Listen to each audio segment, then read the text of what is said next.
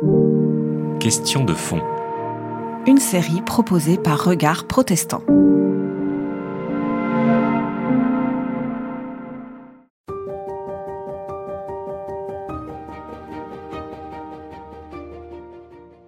Le contexte de la loi, c'est tout simplement euh, euh, lié effectivement aux situations de tension et il me semble à cette situation où on essaye de faire, euh, au fond, de, réguler ou de, de se débrouiller avec les discours et ce qui peut apparaître comme du séparatisme.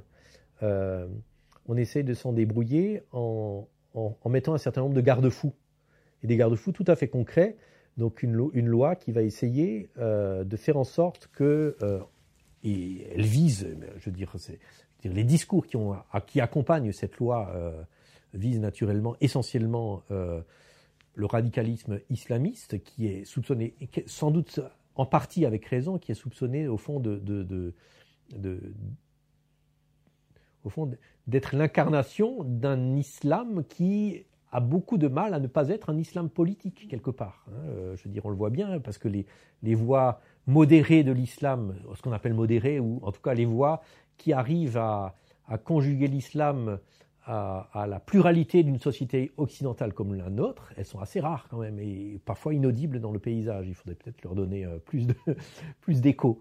Il y en a, mais, mais c'est difficile pour elles de se faire entendre, aussi bien parmi euh, les tenantes de l'islam que, dans la République, tout simplement. Mais, mais euh, euh, donc, pour essayer de conforter euh, les principes de la République, c'est-à-dire la laïcité, le, le, le, voilà, le dialogue et, au fond le, le fait que la religion ne peut pas devenir totalitaire dans la République française, on va dire ça comme ça, eh bien on met un certain nombre de garde-fous concrets qui consistent à... alors c'est tout un ensemble, hein, il participe aussi euh, euh, donc, bon, les garde-fous concrets qui consistent à euh, essayer de faire en sorte que l'islam devienne, puisse devenir une religion en France comme toutes les autres religions. Une, une religion qui est minoritaire, mais Rappelons qu'en France, aujourd'hui, le catholicisme, en tout cas les personnes qui se réclament du catholicisme, sont minoritaires aussi. Donc, euh, au fond, qu'elle puisse prendre sa place dans, le paysage religieux, euh, le paysage des religions en France, comme n'importe quelle autre euh, et donc de, faire en sorte de détacher, en particulier de détacher les mosquées ou l'organisation de l'islam de trop d'influence étrangère.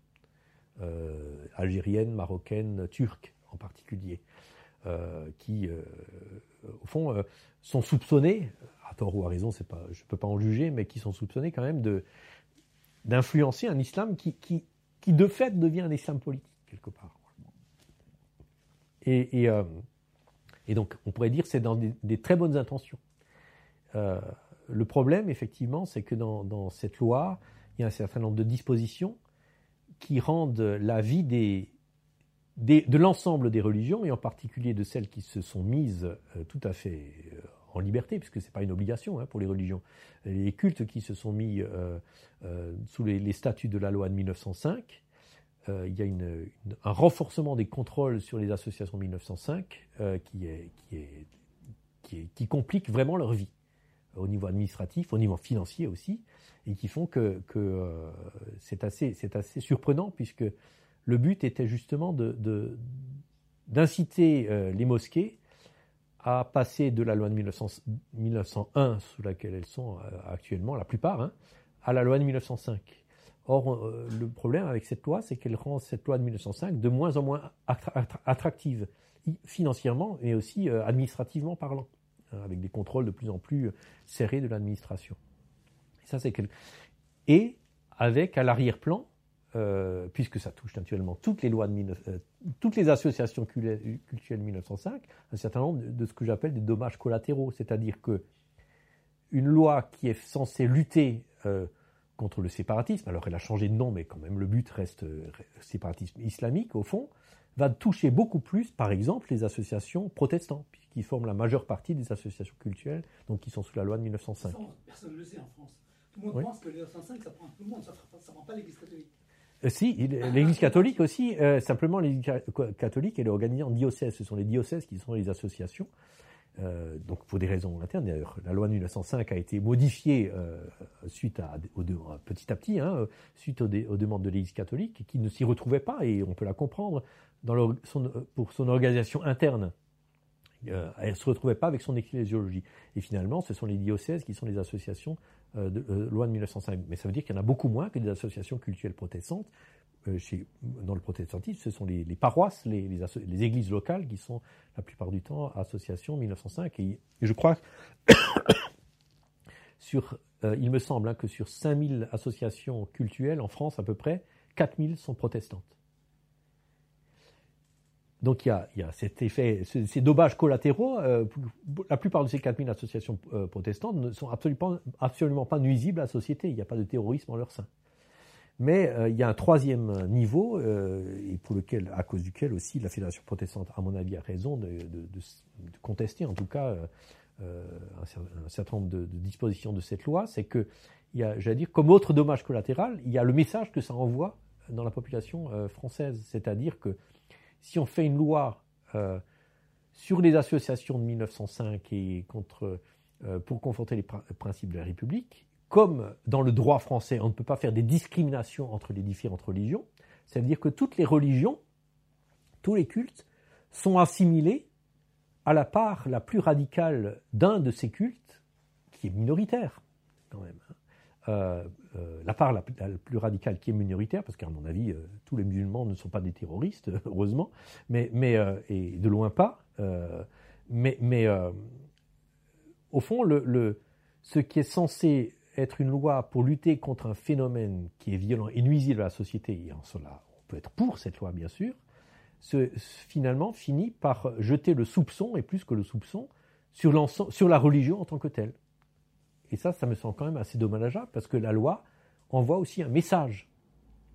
Et ça, c'est difficile de, de, Comment dire C'est difficile d'entourer la loi d'un message euh, qui dit que euh, au fond, dans la société, au fond, euh, les religions ont toute leur place, etc. Si en même temps, on les enserre de plus en plus dans des, dans des, dispositions législatives qui sont très, très contraignantes. Aujourd'hui, ce qui est assez difficile, c'est quand on parle de, laïcité, euh, c'est d'en parler avec un, certain, avec un certain recul, une distance et puis avec euh, en, tranquillité, disons, euh, avec une certaine tranquillité. Pourquoi? Parce que la laïcité, elle est prise euh, dans le débat et dans, qui n'est pas seulement un débat, dans le combat contre contre le, terrorisme et contre la violence, qui est un combat tout à fait légitime et qu'il faut naturellement assumer avec tout ce que ça comporte comme violence parfois, etc. Donc le, le, dans, l'ambiance actuelle, au fond la laïcité, elle est prise dans un débat qui, à mon avis, n'est pas le débat sur la laïcité, mais qui est prise dans, la nécessité dans laquelle se trouve la société de trouver un remède euh, aux violences terroristes, mais aussi effectivement à un certain nombre de discours dans lesquels euh, on voit euh, le terreau de la violence terroriste. Et alors là, ça devient très compliqué parce que c'est euh, un discours religieux la plupart du temps, euh, et un discours religieux où il est très très malaisé de voir la limite entre ce qui est de l'ordre de l'acceptable pour une société, qui se dit démocratique, libérale, plurielle, y compris en matière religieuse, et qu'est-ce qui n'est pas acceptable? Que des religions, au fond, aient un discours qui soit un discours critique vis-à-vis du monde, de la société. Au fond, ça ne date pas d'aujourd'hui. Je veux dire, le, la distinction entre ce qui est de l'Église et de la secte, ça date déjà de Max Weber. Et je veux dire, c'est quelque chose qui a été considéré jusqu'à présent, en tout cas, comme légitime, même si en France, c'est parfois un peu plus compliqué aussi pour les, entre guillemets, sectes. Euh, voilà. Euh, mais euh, au fond, il y y, y a, ce discours, je veux dire, sectaire dans le sens sociologique, c'est-à-dire où il y a une espèce de retrait par rapport du monde, par rapport au monde, mais qui n'est pas du tout dommageable en soi pour la société. Euh, il y a un certain nombre d'églises euh, euh, évangéliques, alors puisque je suis protestant, je parle de ce côté-là, où, finalement il y a, on, met, on, accentue beaucoup la distinction entre ce qui est l'Église et ce qui n'est pas l'Église, le monde, etc., etc. Euh, moyennant quoi, les gens dans ces églises ne sont pas plus euh, violents, ne sont pas plus euh, fous qu'ailleurs, même s'ils peuvent avoir des idées qui, semblent bizarres à l'ensemble de la société, etc. Au fond, une idée bizarre en soi, c'est pas forcément nuisible. Une idée bizarre n'est pas forcément nuisible. Par contre, où, est, où commence le discours qui est nuisible? Alors là, ça devient beaucoup plus compliqué. Et le, je pense que le, au fond, toute la difficulté, c'est de bien faire la distinction entre qu'est-ce qui est nuisible à la société et qu'est-ce qui ne l'est pas. Qu'est-ce qui est acceptable à la société? Pas parce que ce serait acceptable, parce que ce serait bien pour la société, mais en tout cas que c'est légitime que dans une société pluraliste, on puisse dire un certain nombre de choses qui ne plaisent pas à tout le monde. Euh, après, euh, dans, les affaires, au fond, où on est confronté à la violence euh, physique ou à l'incitation à la haine ou ce genre de discours qui sont condamnés par la loi, hein, de toute façon. Euh, du coup, là, il y a une société qui est en face, une société qui est euh, démocratique, pluraliste, où les lois sont votées par les représentants du peuple et qui a défini un certain nombre de discours qui ne sont pas acceptables. Le négationnisme, l'incitation à la haine, etc., etc. Et un certain nombre d'actes qui, a fortiori, ne sont pas acceptables, c'est-à-dire de trucider son prochain, voilà, tout simplement. Euh, par n'importe quel moyen. Et là, quelque part, il faut que la société soit intraitable, mais qu'elle se, qu'elle se conçoive elle-même comme le, euh, finalement la force du, avec la force du droit qu'elle a, tout simplement, selon ses principes, sa constitution, son, son arsenal législatif. Et en face, ce n'est pas une idéologie, ce n'est pas un discours, ce sont euh, ce n'est pas un discours, mais ce sont des propos haineux, des propos qui incitent à la violence, euh, euh, des propos négationnistes, des actes délictueux, voire criminels, qui, et que là, il faut condamner, qu'il faut, qu'il faut réduire, et, etc. Le problème aujourd'hui, c'est que puisque les, les, actes délictueux, enfin criminels, alors du coup, parce que c'est bien de ça qu'il s'agit, comme les actes criminels ces actes criminels-là, le terrorisme, disons, euh, se réclament d'une religion, se part d'un discours religieux. Euh, le problème, c'est que la société ne juge pas seulement les actes, mais qu'elle finit par juger le discours. Et associer au discours religieux des terroristes la religion à laquelle ils prétendent appartenir. Et du coup, euh, finalement éclos tout un vocabulaire, euh, je dirais un vocabulaire abstrait, un vocabulaire de l'abstraction. Par exemple, on, ne va plus lutter seulement contre le terrorisme ou l'acte criminel ou le, propos euh, négationniste, haineux, etc., etc. On va lutter contre le séparatisme. Mais qu'est-ce que ça veut dire le séparatisme? Ça veut dire quoi? Où est la limite entre ce qui est du séparatisme et ce qui n'est pas du séparatisme? Et alors là, on entre, on entre dans une espèce d'exégèse des discours, ou bien malin qui pourra dire au niveau d'une assemblée législative ou d'un texte de loi, tel discours est séparatiste et tel autre ne l'est pas. Il y a un certain, je veux dire, un certain nombre de, propos, j'allais dire, du discours euh, protestant tout à fait normal, hein, du discours chrétien, qui peuvent être considérés comme séparatistes. Quand euh, Jésus dit à Pilate, euh, mon royaume n'est pas de ce monde. Ah oui, ça veut dire quoi? Qu'il a un autre royaume. Et on, voit bien que là, il y a quelque part, en plus c'est durant un procès hein, devant Pilate, dire, euh, où quelque part tout se mêle, et finalement on va juger quelqu'un.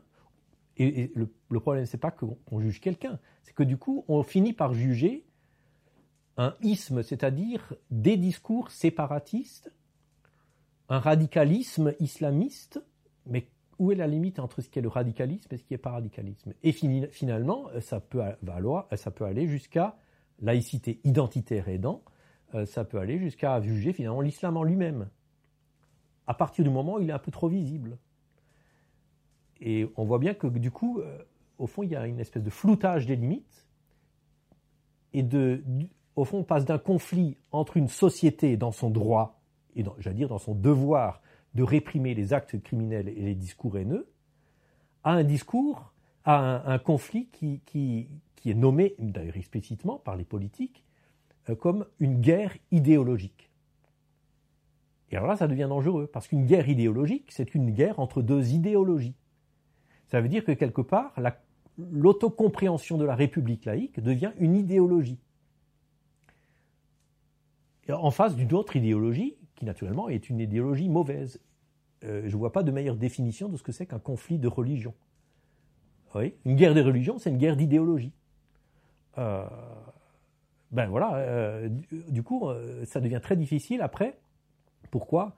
Parce qu'on a tendance à resserrer de plus en plus, finalement, les limites de cette liberté qui, jusqu'à présent, en tout cas, prévalait, et j'espère que ça va continuer, dans une société libérale comme la nôtre, où finalement on peut entendre que tout le monde ne soit pas sur la même longueur d'onde sur tout un tas de sujets, à partir du moment où cela ne, nuit pas euh, physiquement ni moralement au prochain, de pouvoir s'exprimer et de pouvoir se contredire et pouvoir débattre ensemble.